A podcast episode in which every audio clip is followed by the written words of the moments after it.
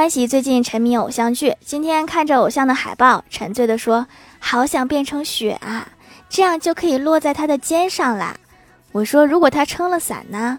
欢喜说：“那就落在他的红伞上，静载一路的月光。”我接着说：“那若是他将雪拂去呢？”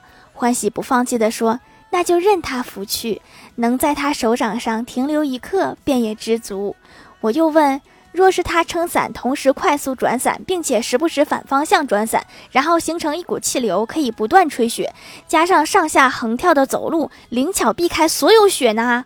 欢喜笑着说：“能让他如此费心，倒也知足啦。”这个人是不是没救了？